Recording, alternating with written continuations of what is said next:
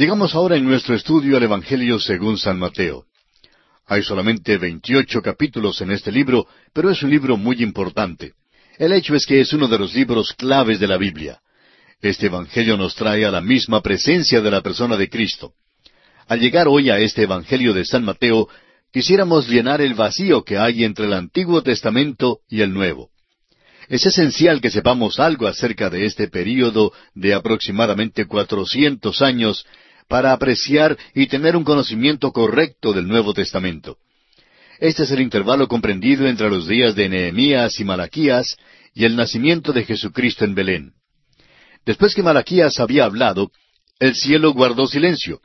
Podríamos decir que la radioemisora DIOS, Dios, dejó de transmitir y no hubo ninguna transmisión por un lapso de cuatrocientos años. Luego, un día, el ángel del Señor apareció repentinamente al sacerdote Zacarías mientras estaba parado frente al altar en Jerusalén en la hora de la oración. Anunció el nacimiento de Juan el Bautista, quien sería el precursor del Señor Jesús. Más adelante veremos cuán importante es Juan el Bautista en este Evangelio de Mateo. Notamos que ocurrieron muchísimos eventos durante este intervalo de cuatrocientos años, aunque es un período que no es mencionado en las Escrituras. Sin embargo, este período fue un tiempo conmovedor y emocionante en la historia del pueblo judío, y a la vez un tiempo trágico. Las condiciones internas de Judá sufrieron una transformación radical, una nueva cultura, algunas instituciones diferentes y varias organizaciones no conocidas emergieron en este período las que aparecen en el Nuevo Testamento, pero sin sus antecedentes históricos. La historia mundial había andado a grandes pasos durante el intervalo entre el Antiguo Testamento y el Nuevo. El Antiguo Testamento terminó con el imperio medo-persa como poder dominante. También Egipto era todavía un poder que tenía que tenerse en cuenta en la política mundial. Durante el intervalo entre los dos testamentos, ambos países desaparecieron gradualmente como naciones sobresalientes. El poderío mundial cambió su sede del oriente al occidente, de Asia a Europa y de Medo-Persia a Grecia.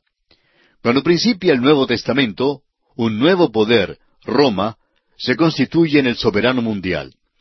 Una consideración de algunas fechas importantes nos dará una vista rápida de los eventos principales que señalan la transición. Ahora es importante que usted, amigo oyente, tome nota de esta fecha, año 480 antes de Cristo. Jerjes el persa salió victorioso en una sangrienta batalla contra los griegos en Termópilas, pero luego fue derrotado en la batalla de Salamina. En realidad lo que le derrotó allí fue una tempestad, pero esta fue la última intentona del Oriente por obtener el dominio mundial. En el año 333 a.C., Vino del occidente el macho cabrío con un cuerno notable entre sus ojos que Daniel menciona en el capítulo ocho de su profecía. Este era Alejandro Magno, quien dirigió las fuerzas griegas unidas hacia la victoria sobre los persas en Isus. En el año 332 antes de Cristo, Alejandro Magno visitó a Jerusalén. Le fue mostrada la profecía de Daniel que hablaba de él, y por eso no asoló a Jerusalén. Jerusalén fue una de las pocas ciudades que Alejandro Magno no asoló. En el año 323 a.C., Alejandro murió en Persia. Al parecer había intentado mudar la sede del imperio hasta allí. Luego el imperio mundial, tanto de Oriente como de Occidente, fue dividido entre sus cuatro generales. En el año 320 a.C., Judea fue anexada a Egipto por Ptolomeo Soter. En el año 312 a.C., Seleuco fundó el reino de los Seleucidas, que pasó a ser Siria. Trató de tomar a Judea, por lo que Judea llegó a ser el campo de batalla entre Siria y Egipto. Este pequeño país llegó a servir de valle entre las dos naciones rivales. El resultado era muy semejante a la tabla de estregar ropa que muchas de nuestras madres solían utilizar. De arriba abajo, de arriba abajo estregaba la ropa. Pues así hicieron estas dos naciones fueron de arriba abajo sobre la pequeña región de Judea. Ahora, en el año 203 antes de Cristo, Antíoco el Grande tomó a Jerusalén y Judea pasó así al dominio de Siria. En el año 170 antes de Cristo, Antíoco Epífanes tomó a Jerusalén y denigró el templo ofreciendo un cerdo sobre el altar. había sido mencionado en el libro del profeta Daniel como el cuerno pequeño, en Daniel 8.9. Lo han llamado el Nerón de la historia judía. En el año 166 a.C., Matatías, el sacerdote de Judea, levantó una rebelión contra Siria. Este es el principio del período de los macabeos. Los judíos nunca habían sufrido más que lo que sufrirían durante esta época, y nunca fueron más heroicos que durante este intervalo. Judas Macabeo, que quiere decir el martillo, fue el líder que organizó la rebelión. En el año 63 a.C., Pompeyo el romano tomó a Jerusalén y así el pueblo hebreo pasó a quedar bajo la soberanía de un nuevo poder mundial.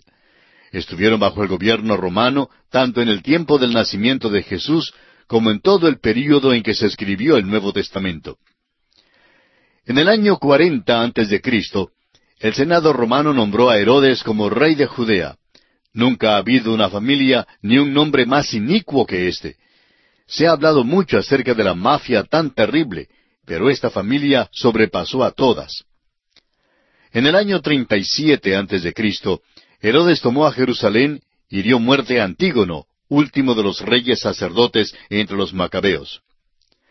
En el año treinta y uno antes de Cristo, Augusto César llega a ser el emperador de Roma.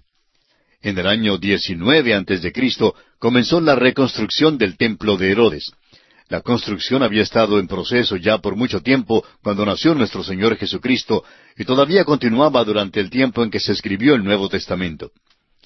En el año cuatro antes de Cristo nace en Belén nuestro Salvador, Cristo Jesús. La vida interna de la nación de Judea sufrió cambios radicales a causa de sus experiencias durante el período entre los dos testamentos.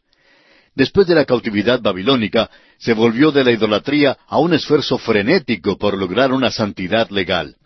La ley mosaica se constituyó en un ídolo. El hebreo clásico se dio al arameo como idioma de uso común, aunque se retenía el hebreo para la sinagoga. La sinagoga parece haber aparecido después de la cautividad. Llegó a ser el centro de la vida en Judea, y a donde quiera que fuera que hubiese hebreos en el mundo, también surgió entre esta nación un grupo de partidos y agrupaciones que son mencionados en el Nuevo Testamento, pero que nunca se mencionaron en el Antiguo Testamento. Ahora estos partidos o agrupaciones podemos dividirlas en cuatro grupos principales. Primero, los fariseos. Estos fueron el partido dominante. Se presentaron para defender el modo de vivir judío contra toda influencia extranjera. Eran legalistas estrictos que creían en el Antiguo Testamento eran nacionalistas en cuanto a la política y querían restaurar el reino al linaje de David. Por eso fue un partido religioso político. Hoy en día los llamaríamos fundamentalistas hablando teológicamente y muy derechistas hablando políticamente. El segundo grupo eran los saduceos. Los saduceos se integraron a los ricos y a los que se inclinaban a la vida social, los que querían desprenderse de las tradiciones. A propósito, ¿no le recuerda eso la hora presente? ¿No es interesante que las familias ricas sean las liberales? Las migajas todavía caen de la mesa del rico. Están dispuestos a dar las migajas, pero no dan su riqueza, yo seguro. Los saduceos eran liberales en su teología y rechazaban lo sobrenatural. Por eso eran enemigos de los fariseos. Los saduceos tenían mucho en común con los epicúreos griegos. Los epicúreos fueron opuestos a los estoicos. Los epicúreos creían en el lema Come, bebe y regocíjate porque mañana mueres. A veces es posible que tengamos un concepto algo equivocado en cuanto a ellos, pues en la realidad intentaban alcanzar la vida buena. Pensaban que la manera de vencer el cuerpo era dándole rienda suelta y desenfrenada. Muchísimas personas creen que esa es la respuesta hoy en día. Pero amigo oyente, en aquel entonces sometieron a prueba tales teorías y no dio buenos resultados. Así que tampoco podemos hoy obtener buenos resultados en esas condiciones. Ahora, el tercer grupo era el de los escribas. Los escribas eran un grupo de expositores profesionales de la ley que existían desde los días de Esdras. Llegaron a ser los que se preocupaban solo de minuciosidades, dando mayor importancia a la letra de la ley que al espíritu de la ley. Cuando el viejo Herodes llamó a los escribas, indagándoles dónde había nacido Jesús, ellos conocían muy bien la letra de la ley, sabían que había sido en Belén. Uno hubiera pensado que habrían viajado en camello y habrían ido hasta Belén para ver a Jesús. Pero tal cosa no les interesaba. Su prioridad era sólo la letra de la ley.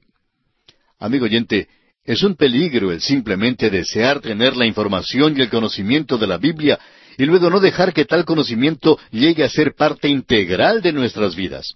Sí, es verdad que se puede estudiar los bosquejos bíblicos y aprender todos los datos básicos y aún no encontrar la salvación.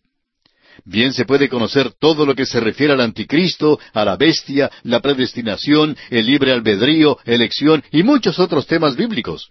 Es posible que se conozca teológicamente las verdades bíblicas sin que tales verdades realmente tomen posesión de su corazón. Los escribas estaban en tal categoría. A veces creemos que hoy en día las personas menos compasivas que conocemos figuran entre los presumidos fundamentalistas, quienes estarían dispuestos a destruir una persona solo para poder sostenerse en un pequeño punto que les parece ser correcto.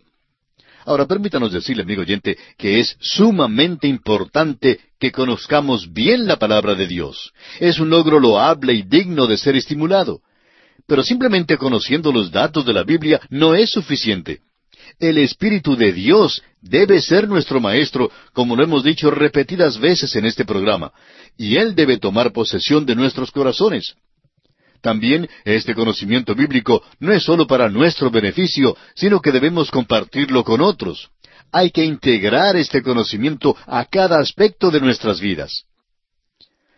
Bien, el cuarto grupo era el de los herodianos. Los herodianos era un partido que existía en los días de Jesús y sus integrantes eran estrictamente oportunistas políticos. Buscaban mantener al linaje y familia de Herodes en el trono. En otras palabras, su único anhelo era ser miembro del partido gobernante. Ahora, el período entre el Antiguo y el Nuevo Testamento fue un tiempo de gran actividad literaria, a pesar del hecho de que no hubo entonces ninguna revelación de Dios. El Antiguo Testamento fue traducido al griego en Alejandría y Egipto, durante el período desde el año 285 antes de Cristo hasta el 247 antes de Cristo. Fue traducido por una comisión integrada por seis miembros de cada una de las doce tribus. Por esto la traducción lleva el nombre de la versión de los setenta. Esta versión fue utilizada por el apóstol Pablo y al parecer nuestro Señor Jesucristo también la citó. Los libros apócrifos del Antiguo Testamento fueron escritos en esta época. Estos son catorce libros que no llevan ninguna evidencia de inspiración divina. Hay dos libros que llevan los nombres de dos hombres del Antiguo Testamento, pero no hay evidencia alguna de que estos dos fueran los autores. Son los Salmos de Salomón y el libro de Enoch. Aunque este es un período marcado por el silencio de Dios, sin embargo, es evidente que Dios estaba preparando al mundo para la venida de Cristo. El pueblo judío, la civilización griega, el imperio romano y la multitud de civilizaciones en el oriente, todos se estaban preparando para la venida de un Salvador, quien vino justamente en el momento preciso de la escena mundial que Pablo designó como el cumplimiento del tiempo. Los cuatro evangelios fueron dirigidos a los cuatro grupos principales en el mundo de aquel entonces. Veamos ahora la comparación de los cuatro evangelios. El Evangelio de Mateo fue escrito para la nación de Israel. Fue escrito en hebreo y dirigido principalmente al hombre religioso de aquel tiempo. El Evangelio de Marcos fue dirigido al mundo romano. El romano era un hombre de acción que creía que el gobierno, es decir, la ley y el orden, era el único método capaz de controlar al mundo. Muchísimas personas creen aún hoy día que por este método es que el mundo debe ser controlado. Es verdad que debe haber ley y orden, pero los romanos pronto se enteraron de que no les era posible gobernar al mundo con tan solo esto. Al mundo no solo le faltaba oír de alguien que creía también en la ley y el orden, sino de alguien que ofrecía el perdón del pecado y la gracia y la misericordia de Dios. Este es el Señor que el Evangelio de Marcos presenta a los romanos. El Evangelio de Lucas fue escrito al griego, al pensador, al intelectual de entonces. El Evangelio de Juan fue escrito directamente para los creyentes, pero también indirectamente para el Oriente, donde había millones que clamaban por la liberación en aquel día. Todavía hay un clamor hoy en día de un mundo que necesita la liberación. El hombre religioso necesita a Cristo y no la religión. El hombre de poder necesita de un Salvador que tiene el poder para salvarlo. Al pensador, al intelectual, le falta alguien que pueda suplir tanto sus necesidades mentales como las espirituales. Al gran oriente y sus multitudes hundidas en la miseria, les falta saber acerca de un Salvador que puede no solo salvar, sino también revivificar a un hombre y transformarlo, llevándolo a un lugar donde puede vivir para Dios. Consideremos ahora el Evangelio según San Mateo. El Evangelio de Mateo fue escrito por un publicano, un cobrador de impuestos, sobre quien el Señor Jesús había puesto su mano de una manera muy definida. Así lo vemos en Mateo capítulo nueve, versículo nueve. Fue seguidor del Señor Jesús, un apóstol. Papías lo dice y Eusebio lo confirma, y otros de los padres apostólicos se ponen de acuerdo en que este Evangelio fue escrito originalmente por Mateo en hebreo para la nación de Israel, un pueblo religioso. No tenemos suficiente tiempo como para entrar en las circunstancias circundantes a todo esto, pero Dios había preparado toda esta nación para la venida de Cristo al mundo. Y así procedió de esta nación, tal como el Señor Jesús mismo lo dijo en Juan capítulo cuatro, versículo veintidós. La salvación viene de los judíos. Un historiador alemán dijo que Dios preparó al Salvador para que viniera de Israel. La salvación debía venir de ellos. Preparó también al mundo pagano para la salvación porque ciertamente la necesitaba. Todo el mundo la necesita. El Evangelio según San Mateo es un libro notable y un libro clave de la Biblia. Vuelve su mirada al Antiguo Testamento y reúne allí más profecías del Antiguo Testamento que cualquier otro libro.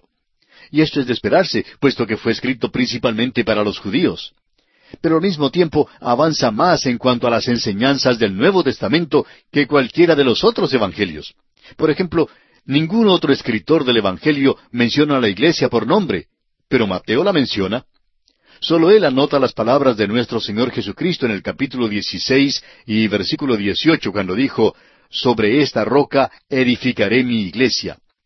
Aún Renan, el escéptico francés, dijo que este Evangelio era el libro más importante en todo el cristianismo, posiblemente el más importante que jamás haya sido escrito.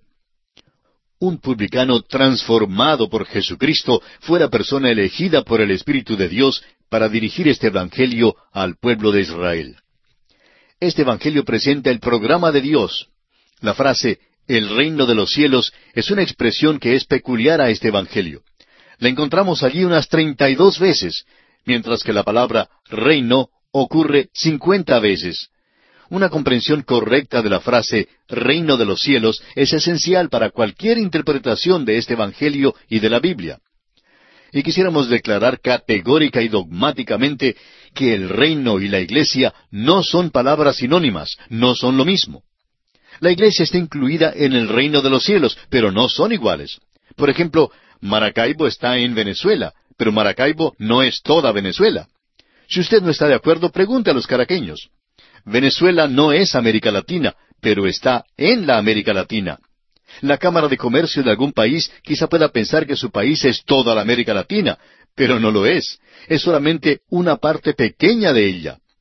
El reino de los cielos, declarado con simpleza, es el reino esperado que comenzará cuando Jesucristo, el Mesías, implante su reino de justicia, paz y amor sobre toda la tierra. La Iglesia estará presente en este reino, pero no constituirá su totalidad. Ahora sabemos que los teólogos han obscurecido la atmósfera y ciertamente han hecho de esto una cosa muy complicada. Pero los pobres predicadores como nosotros tenemos que salir con una explicación simple y es esta. El reino de los cielos es el reinado de Jesucristo aquí en la tierra. Los judíos a los cuales este Evangelio fue dirigido entendieron esta expresión como el total de todas las profecías del Antiguo Testamento con respecto a la venida de un rey del cielo para establecer un reino aquí en esta tierra con las normas del cielo. Esta expresión, pues, no les era nada nueva. Veamos ahora que el reino de los cielos es el tema de este Evangelio. El que establecerá ese reino sobre la tierra es el Señor Jesucristo. El reino es lo más importante aquí, y el Evangelio de Mateo contiene tres discursos principales que tienen que ver con este reino. En primer lugar, el Sermón del Monte, que se refiere a las leyes del reino. Creemos que es solamente una lista parcial de lo que se llevará a cabo en aquel día. En segundo lugar, las parábolas de misterio. Estas parábolas en Mateo capítulo 13 son acerca del reino. Nuestro Señor nos dice que el reino de los cielos es como un sembrador, como un grano de mostaza, etc. Y en tercer término, el discurso del Monte de los Olivos, que anticipa el establecimiento del reino aquí en la tierra. En nuestro estudio del Evangelio de Mateo, veremos que la expresión el reino de los cielos es una expresión de significado progresivo. Es muy importante que veamos esto. Hay un movimiento o acción en el Evangelio de Mateo y si no lo vemos, pues no hemos comprendido el verdadero sentido de este Evangelio.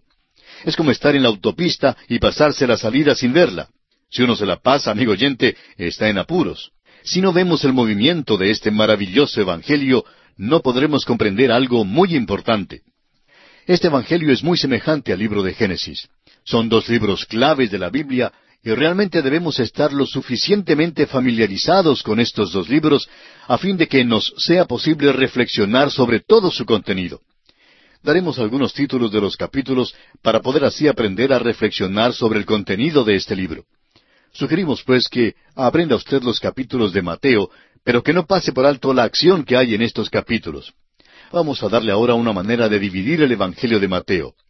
En nuestro estudio seguiremos una división algo diferente, pero ésta le ayudará a reflexionar. Es importante que conozcamos a Mateo para comprender la Biblia. Primero, la persona del rey, capítulos uno y dos. Segundo, la preparación del rey, capítulos dos hasta el versículo dieciséis del capítulo cuatro. En tercer lugar, la propaganda del rey, capítulos cuatro, versículo diecisiete hasta el versículo treinta y cinco del capítulo nueve. El programa del rey, capítulo nueve, versículo treinta y seis hasta el capítulo dieciséis, versículo veinte. La pasión del rey, capítulo dieciséis, versículo veintiuno hasta el capítulo veintisiete, versículo sesenta y seis. Y en sexto lugar, el poder del rey en el capítulo 21. Continuamos hoy, amigo oyente, nuestro estudio en el libro de Mateo en el Nuevo Testamento, y vamos a comenzar con el capítulo uno, porque solamente pisamos el umbral de este Evangelio en el programa anterior, y todo lo que hicimos fue presentar una introducción.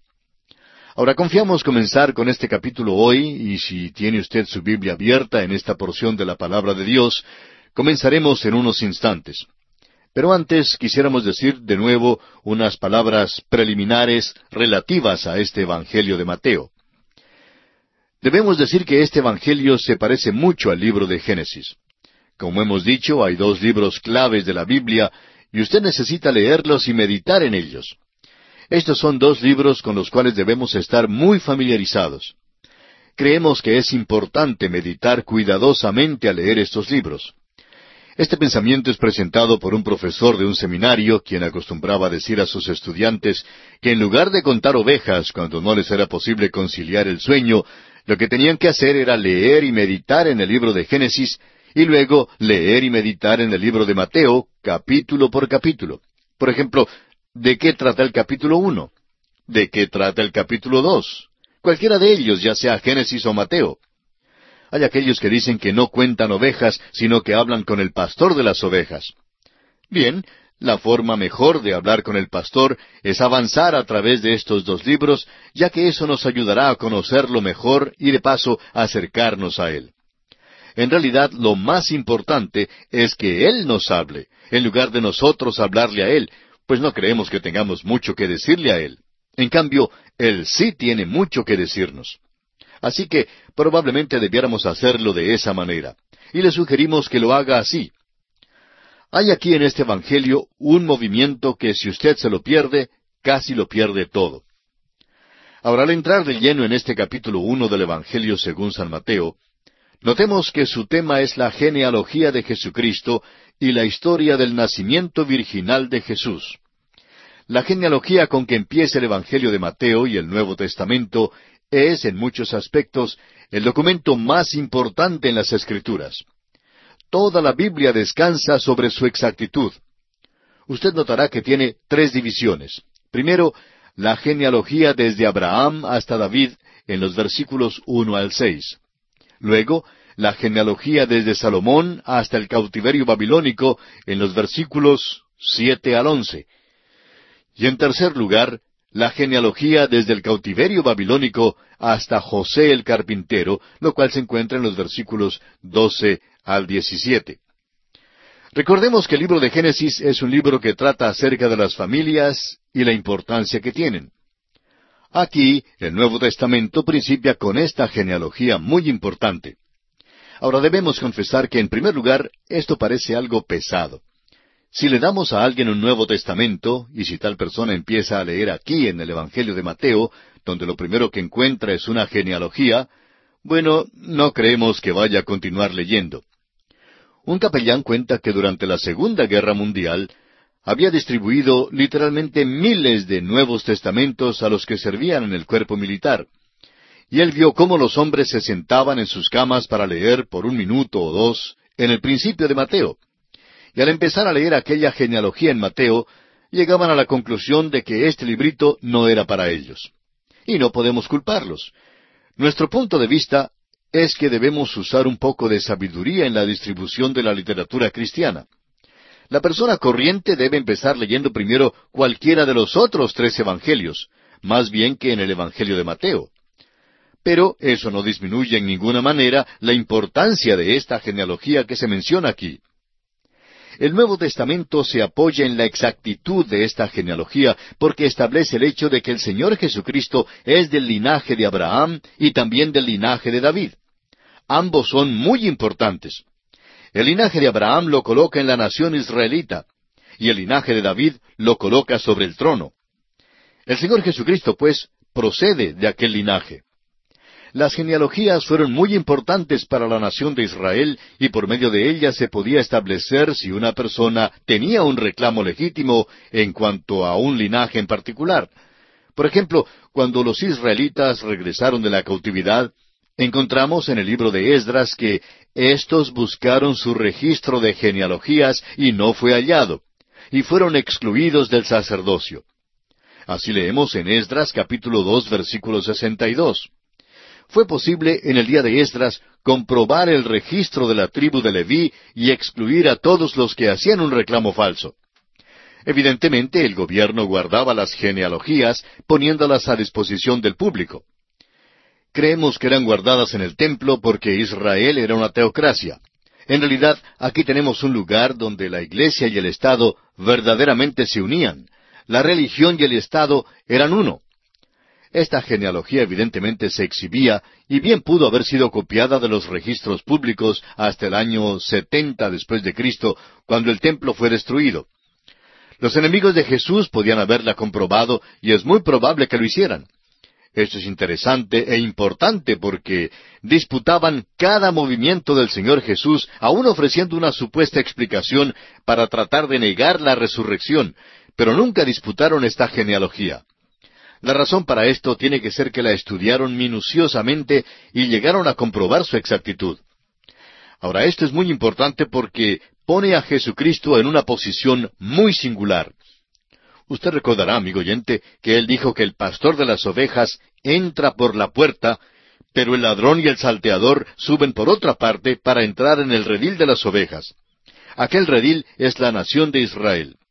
Jesús no entró en el redil por una cerca de atrás, ni entró por el callejón. Entró por la puerta misma. Nació del linaje de David y dentro del linaje de Abraham. Esto es lo que Mateo expone para nosotros. Jesucristo es el cumplimiento de todo lo que se ha dicho en el Antiguo Testamento. Es de suma importancia y debe ser considerado así. A los enemigos de Cristo, pues, nunca les fue posible disputar su genealogía tuvieron que buscar otros medios de disputar en su contra y por supuesto los hallaron. El que no quiere aceptar la verdad siempre encuentra la manera de disputarla o discutirla o alguna excusa para no aceptarla. El autor de estos estudios bíblicos, el doctor J. Vernon McGee, contaba que en su juventud llegó a interesarse en la Biblia por primera vez y asistió a una conferencia bíblica de verano donde el Señor le habló. Al enseñar la palabra de Dios, su profesor de Biblia conmovió su corazón. Y decía el doctor Magui que una mañana este profesor preguntó, ¿Cuántos de ustedes jóvenes han leído toda la Biblia en un año? Había como trescientos jóvenes presentes, pero ninguno levantó su mano. El profesor hizo la misma pregunta cuatro veces. Por fin, Un joven levantó la mano algo furtivamente y con titubeo dijo, Bueno, la he leído, pero solo leía las partes que eran interesantes. No leí las genealogías. Todos los presentes se rieron y también el profesor, quien confesó que él tampoco las leía. En aquel mismo momento, decía el doctor Magui, se me ocurrió que, siendo que el Espíritu de Dios había usado tanta tinta de imprenta para darnos las genealogías, que éstas tendrían que tener algo de gran importancia para nosotros. Así pues, amigo oyente, quisiéramos dedicar nuestra atención muy especial a esta genealogía en Mateo porque es muy importante. Esta es la genealogía del Señor Jesús por parte de José. Tendremos otra cuando lleguemos a Lucas, y esta será la genealogía por parte de María, su madre. Ahora, comenzando con el versículo uno de Mateo, capítulo uno, dice, Libro de la genealogía de Jesucristo, hijo de David, hijo de Abraham. Libro de la genealogía es una expresión que es peculiar a Mateo. Es una expresión singular y no la encontraremos en ninguna otra parte del Nuevo Testamento. Si retrocedemos al Antiguo Testamento, comenzando por Malaquías y Zacarías, Ageo, y luego por el Pentateuco, por Deuteronomio, Números, Levítico, Éxodo y por Génesis, casi llegaremos a la conclusión de que no se encuentra en ninguna parte de la Biblia, exceptuando aquí en Mateo. Luego de repente llegaremos al capítulo cinco de Génesis, capítulo uno, donde se lee Este es el libro de las generaciones de Adán. Es la misma expresión de Mateo. Pero vemos que hay dos libros, el libro de las generaciones de Adán y el libro de la generación de Jesucristo. Ahora, ¿cómo se entra a formar parte de la familia de Adán? Simplemente por nacer, por el nacimiento. Usted no lo ejecuta, en efecto, no tiene nada que ver con eso. Pero así es como entramos en la familia de Adán. Entramos solamente por el hecho de nacer. Pero notemos que en Adán todos mueren. Así lo expresa el apóstol Pablo en su carta a los Romanos capítulo cinco, versículo doce, donde dice, Por tanto, como el pecado entró en el mundo por un hombre, y por el pecado la muerte, así la muerte pasó a todos los hombres, por cuanto todos pecaron. El libro de Adán, pues, es un libro de muerte. Luego, hay el otro libro, el libro de la generación de Jesucristo. Ahora, ¿cómo entramos en esa familia, en esa genealogía? Entramos también por medio de un nacimiento, pero es por medio del nuevo nacimiento. El Señor Jesús dice en el Evangelio según San Juan capítulo tres versículo tres que es necesario nacer de nuevo para ver el reino de Dios. El nuevo nacimiento nos coloca en el libro de la vida del Cordero y somos inscritos allí al confiar en Cristo Jesús como nuestro Salvador personal. Es el apóstol Pablo una vez más quien en su primera carta a los Corintios, capítulo quince, versículo veintidós, nos dice, En Cristo todos serán vivificados. Todos estamos en el primer libro, el libro de la generación de Adán. Amigo oyente, esperamos que hoy, en este día, usted y yo y todos estemos también registrados en el libro de la vida del Cordero.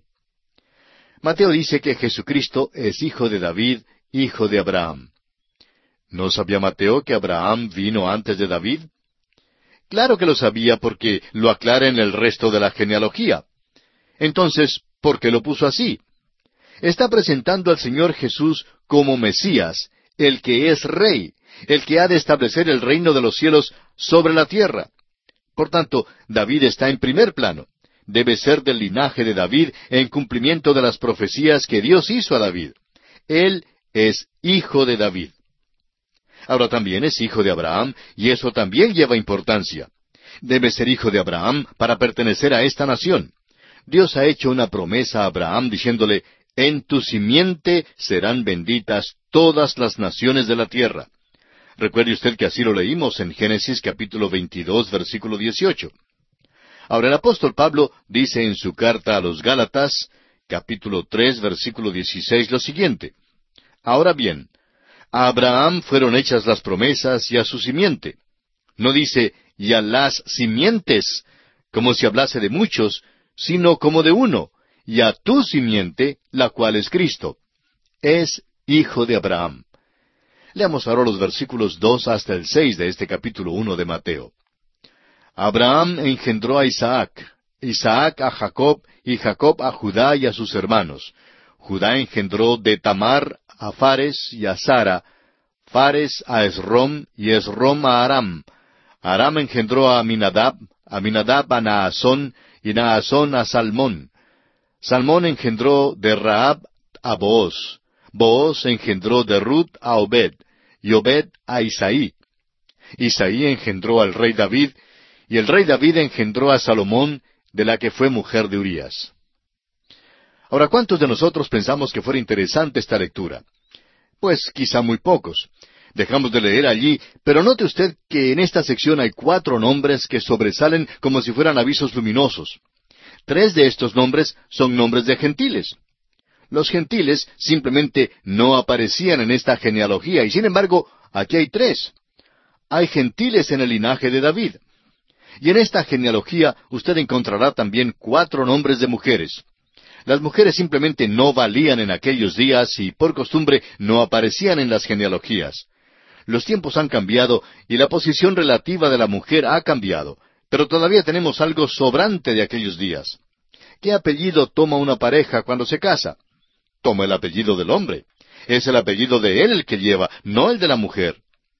Sin embargo, en ciertos países una pareja puede adoptar el apellido de la mujer si lo desea. Y hace algunos años una pareja hizo precisamente eso. Puede hacerse legalmente, pero todavía es la genealogía del hombre la que se toma en cuenta y no la de la mujer.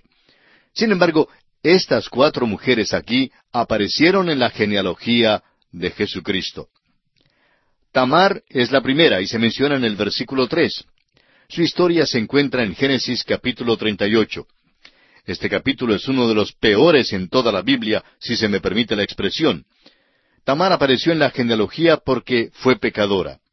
Ahora, Raab es la próxima y es mencionada en el versículo cinco de Mateo capítulo uno. No es una persona muy buena en la historia que aparece en Josué capítulo dos, pero llegó a ser una mujer maravillosa después que llegó a un conocimiento del Dios vivo y verdadero. El escritor a los Hebreos en el capítulo once, versículo treinta y uno nos dice, Por la fe Raab la ramera no pereció juntamente con los desobedientes, habiendo recibido a los espías en paz. Apareció en la genealogía de Cristo por la sencilla razón de que creyó. Tuvo fe. Y note usted la progresión aquí. Venga como pecador y luego tienda la mano de fe. Ruth es la próxima mujer que es mencionada en el versículo cinco de Mateo capítulo uno. Es una persona amable y no encontraremos nada malo en ella. Pero ahora la ley la había excluido. Más adelante también la ley habría de excluir a otras dos, pero no había la ley en sus días. En el tiempo de Ruth hubo la ley que la excluyó porque esta ley decía, no entrará amonita ni moabita en la congregación de Jehová. Así leemos en Deuteronomio capítulo 23 versículo 3. La ley la excluyó, pero hubo un hombre llamado Booz que llegó a su campo un día y la vio. Fue lo que pudiéramos decir amor a primera vista. Este hombre Booz la amó y le extendió la gracia al traerla a ella, una gentil, a la congregación de Israel. Ella preguntó, ¿Por qué he hallado gracia en tus ojos? Y usted y yo podemos hacer la misma pregunta hoy en día. De nuevo, amigo oyente, tomemos nota de la progresión. Venimos primero como pecadores y luego tendemos la mano de fe, y Él, por su maravillosa gracia, nos salva.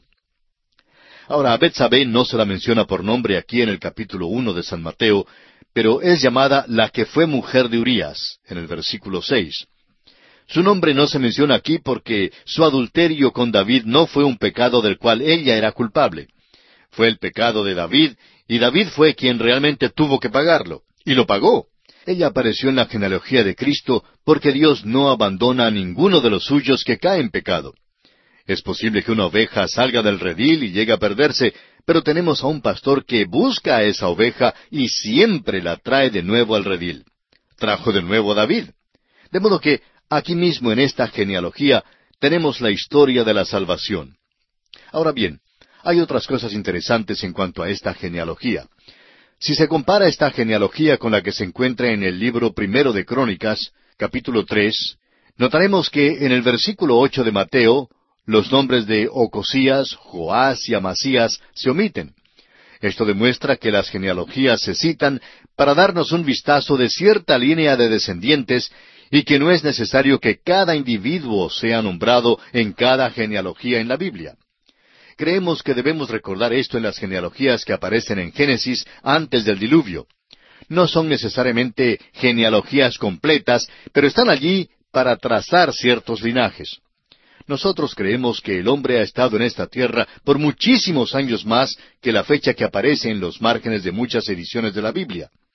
Recordemos que estas fechas son dadas por el historiador Usher y no son parte íntegra de la Biblia misma.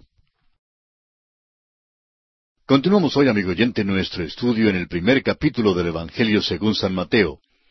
En nuestro programa anterior estábamos considerando la genealogía de Jesucristo y concluimos mencionando que si comparamos esta genealogía de Jesucristo con la que se encuentra en el libro primero de Crónicas, capítulo tres, notaremos que en el versículo ocho del Evangelio según San Mateo, los nombres de Ocosías, Joás y Amasías se omiten. Esto demuestra que las genealogías se citan para darnos un vistazo de cierta línea de descendientes y que no es necesario que cada individuo sea nombrado en cada genealogía de la Biblia. Creemos que debemos recordar esto en las genealogías que aparecen en Génesis antes del diluvio. No son necesariamente genealogías completas, pero están allí para trazar cierto linaje. Creemos que el hombre ha estado en esta tierra por muchísimos años más que la fecha que aparece en los márgenes de muchas ediciones de la Biblia. Tengamos en cuenta que estas fechas son dadas por el historiador Husher y no forman parte integral de la Biblia misma. Ahora, en el versículo once encontramos que se omite a Joacim, pero se incluye a Jeconías. Jeconías merece nuestra atención especial porque Dios había dicho que ninguno de su simiente se sentaría sobre el trono. Vivo yo, dice Jehová, que Siconías, su nombre es Jeconías, pero Dios quitó el G de su nombre porque es el prefijo para Jehová y este hombre era un rey malo. Vivo yo, dice Jehová, que Siconías, hijo de Joacim, rey de Judá, fuera anillo en mi mano derecha, aún de allí te arrancaría. Te entregaré en mano de los que buscan tu vida y en mano de aquellos cuya vista temes. Sí, en mano de Nabucodonosor, rey de Babilonia, y en mano de los caldeos. Así ha dicho Jehová. Escribid lo que sucederá a este hombre privado de descendencia, hombre a quien nada próspero sucederá en todos los días de su vida porque ninguno de su descendencia logrará sentarse sobre el trono de David ni reinar sobre Judá. Así leemos en Jeremías capítulo 22, versículos 24, 25 y 30. Por causa del pecado de este hombre, ninguno de su linaje se sentó sobre el trono de David. Así es que José, aunque figure en este linaje, no debemos olvidar que no es el padre natural de Jesús. Este es uno de los datos más notables en las Sagradas Escrituras, y Mateo trata de presentarlo lo más claro posible. José dio a Jesús el título, el título legal al trono de David, porque José fue marido de María, la que dio a luz a Jesús, y por tanto José pudo dar el título legal a Jesús. Jesucristo no es de la simiente de José, ni es de la simiente de Jeconías. Pero tanto José como María tenían que ser del linaje de David, y lo fueron pero por dos líneas distintas a través de dos hijos distintos de David. Notaremos cuando lleguemos al Evangelio según San Lucas que la línea de María viene de David por su hijo Natán. La línea de José viene por la línea real de su hijo Salomón. Por tanto, José y María ambos tuvieron que ir a Belén para ser empadronados porque ambos eran del linaje de David. Amigo oyente, usted puede notar cuán interesante, fascinador e importante es el estudio de estas genealogías y cuánto merecen nuestro estudio. Veamos ahora el versículo 16 de este capítulo 1 del Evangelio según San Mateo. Y Jacob engendró a José, marido de María, de la cual nació Jesús llamado el Cristo. Es posible ver enseguida que hay aquí algo diferente en la genealogía. En el versículo dos leemos Abraham engendró a Isaac. Y luego continúa con muchos engendramientos. Pero aquí dice que Jacob engendró a José, marido de María, de la cual nació Jesús. Mateo explica con toda claridad que José es el marido de María, pero no es el padre de Jesús, el cual se llama Cristo.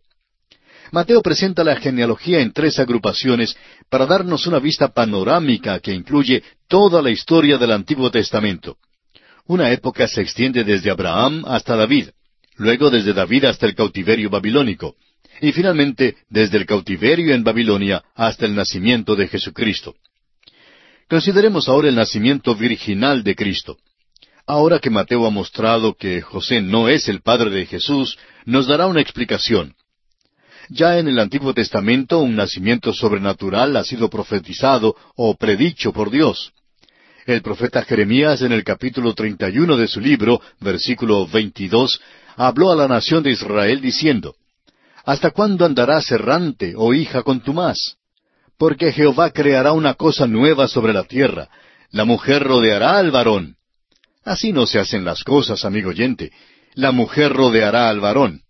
Esto no es, pues, un nacimiento natural, sino sobrenatural. Esta es la nueva cosa que Dios ha hecho. Y ahora en este Evangelio de Mateo, capítulo uno, leamos el versículo dieciocho. El nacimiento de Jesucristo fue así. Estando desposada María su madre con José, antes que se juntasen, se halló que había concebido del Espíritu Santo. El nacimiento de Jesucristo fue así. Así sucedió, dice Mateo. Cuando su madre María estaba desposada con José, es decir, estaba comprometida para casarse con José, antes de que se juntaran, se halló encinta. No había tenido ninguna relación física. Ahora escuchen a Mateo. Se halló que había concebido del Espíritu Santo. El evangelista Lucas, que escribió el Evangelio que lleva su nombre, era un médico griego. En su Evangelio entra en una sección extensa de obstetricia. Ambos evangelios declaran que Jesús fue nacido de una virgen. José no fue su padre, pero María no le fue infiel a José.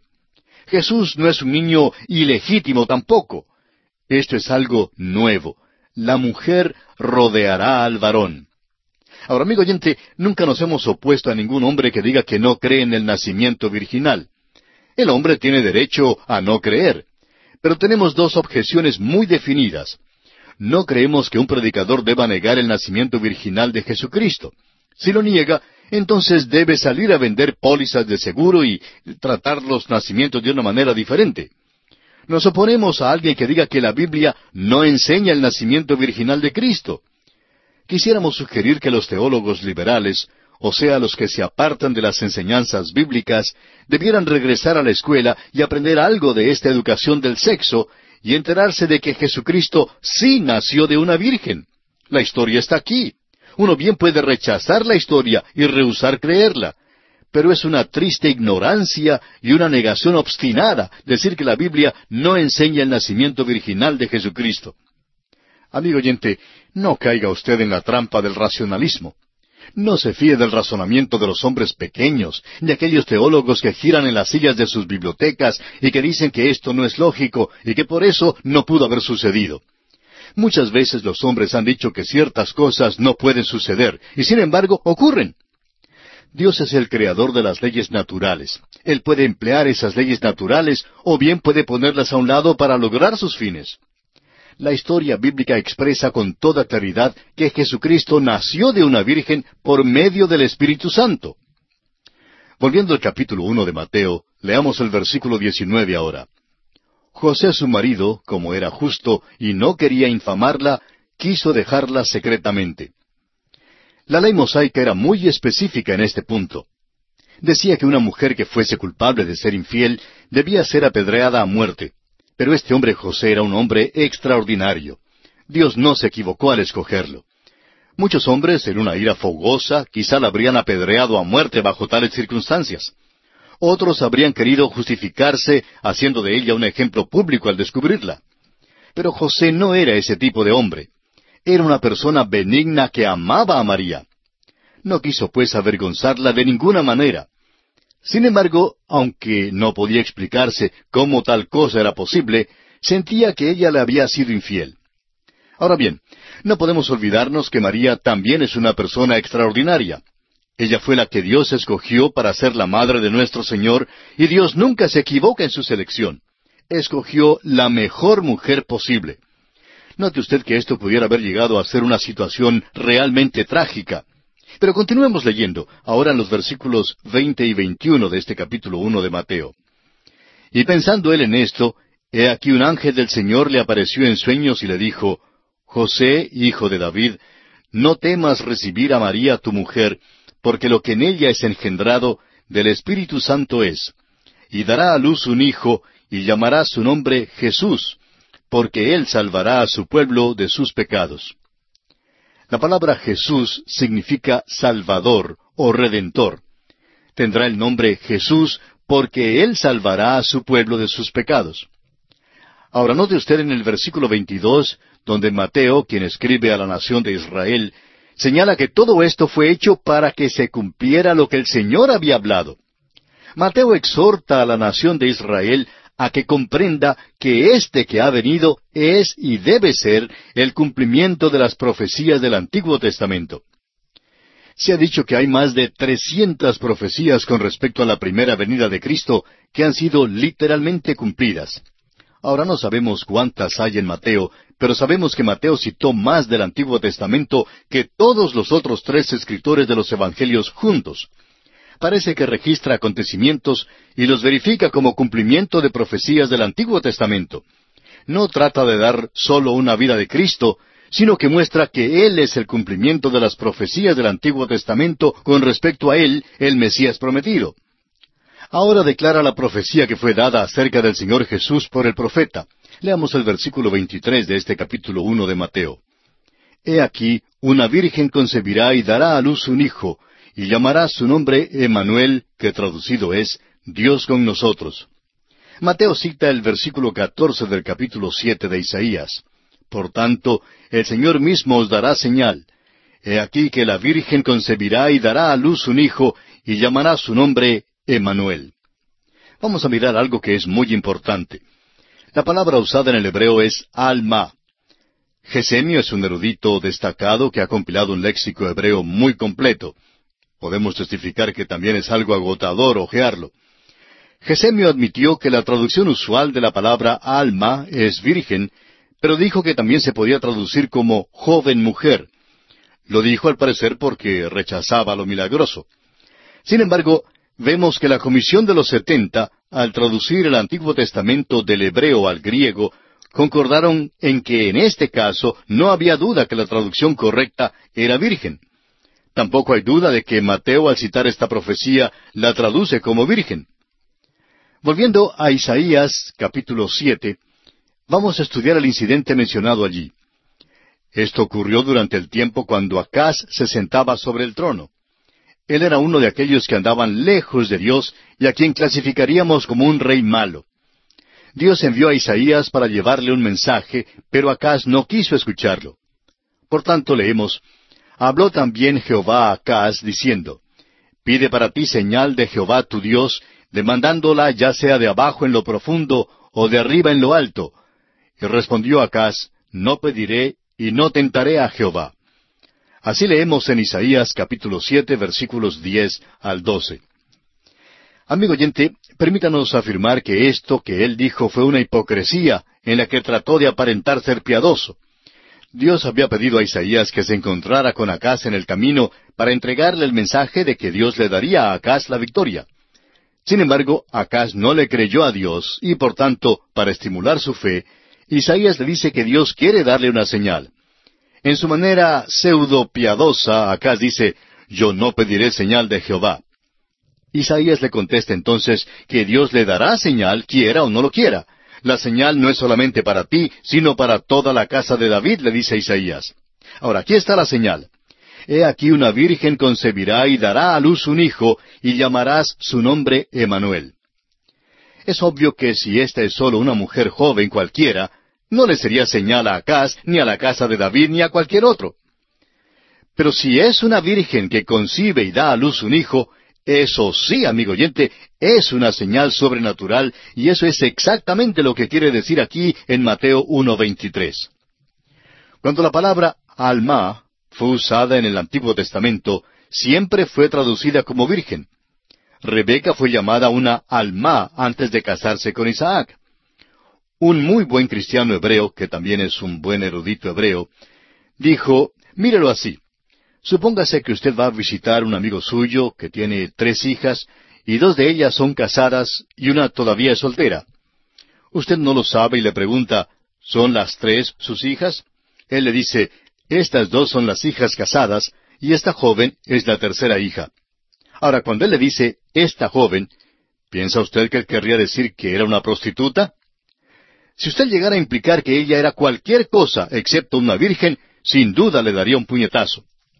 Permítanos decirle, amigo oyente, que no nos gustaría ser uno de aquellos que niegan el nacimiento virginal de Jesucristo cuando lleguemos a la presencia del Hijo de Dios. Tememos que vayan a desear de alguna manera poder retractarse de las cosas que han dicho para difamarlo. El hecho de que la palabra alma significa virgen está comprobado por la versión de los setenta del Antiguo Testamento. Durante el período entre ambos testamentos, setenta y dos eruditos hebreos, seis de cada una de las doce tribus, trabajaron en Alejandría, en Egipto, traduciendo el Antiguo Testamento en hebreo al lenguaje griego. Cuando llegaron a esta señal en Isaías, aquellos setenta y dos hombres comprendieron que su significado único era virgen. Así es que tradujeron alma a la palabra griega partenos. Y esta es la misma palabra que Mateo emplea en su Evangelio. Amigo oyente, partenos no puede traducirse como la joven, su único significado es virgen. Es claro que la palabra de Dios está diciendo precisamente la realidad de las cosas. Leamos ahora los versículos 24 y 25 del primer capítulo del Evangelio según San Mateo. Y despertando José del sueño, hizo como el ángel del Señor le había mandado, y recibió a su mujer, pero no la conoció hasta que dio a luz a su hijo primogénito, y le puso por nombre Jesús. Amigo oyente, parece que aquí hay un problema. ¿Puede usted decir dónde es que a Jesús se le llama alguna vez Emanuel? Claro que no. Se llama Jesús porque ese es su nombre. Le fue puesto este nombre porque salvaría a su pueblo de sus pecados. Cristo a propósito es su título, que significa Mesías. Pero Jesús es su nombre. Pero dice aquí que será llamado Emanuel, que traducido es Dios con nosotros. Amigo oyente, aquí tenemos una de las cosas más maravillosas en toda la palabra de Dios. Vamos a considerarla momentáneamente. Emmanuel significa Dios con nosotros. No puede ser Emmanuel, Dios con nosotros, a menos que haya nacido de una virgen. Es la única manera. Y note usted que a menos que sea Emmanuel, no puede ser Jesús. La razón por la cual se le llama Jesús Salvador es porque Él es Dios con nosotros, o sea, su encarnación. Esta verdad acerca del que bajó a la tierra es una de las cosas más maravillosas en la Biblia. El escritor a los Hebreos en el capítulo dos de su carta, versículo nueve, dice, Pero vemos a aquel que fue hecho un poco menor que los ángeles, a Jesús, coronado de gloria y de honra a causa del padecimiento de la muerte, para que por la gracia de Dios gustase la muerte por todos. Debía ser un sacrificio que fuera aceptable. Yo no pude morir, ni puedo morir por los pecados del mundo. Tampoco me es posible morir para salvarme de mis propios pecados. Pero Él sí puede. ¿Cómo es que Jesús puede ser un Salvador? Porque es Emmanuel, Dios con nosotros. ¿Cómo llegó a estar con nosotros? Naciendo de una virgen. Decimos de nuevo que fue llamado Jesús. Nunca lo llamaron Emanuel. Pero no es posible llamarlo Jesús a menos que sea Emanuel, Dios con nosotros. Debe ser Emanuel para ser el Salvador del mundo. El nacimiento virginal es, pues, de suma importancia.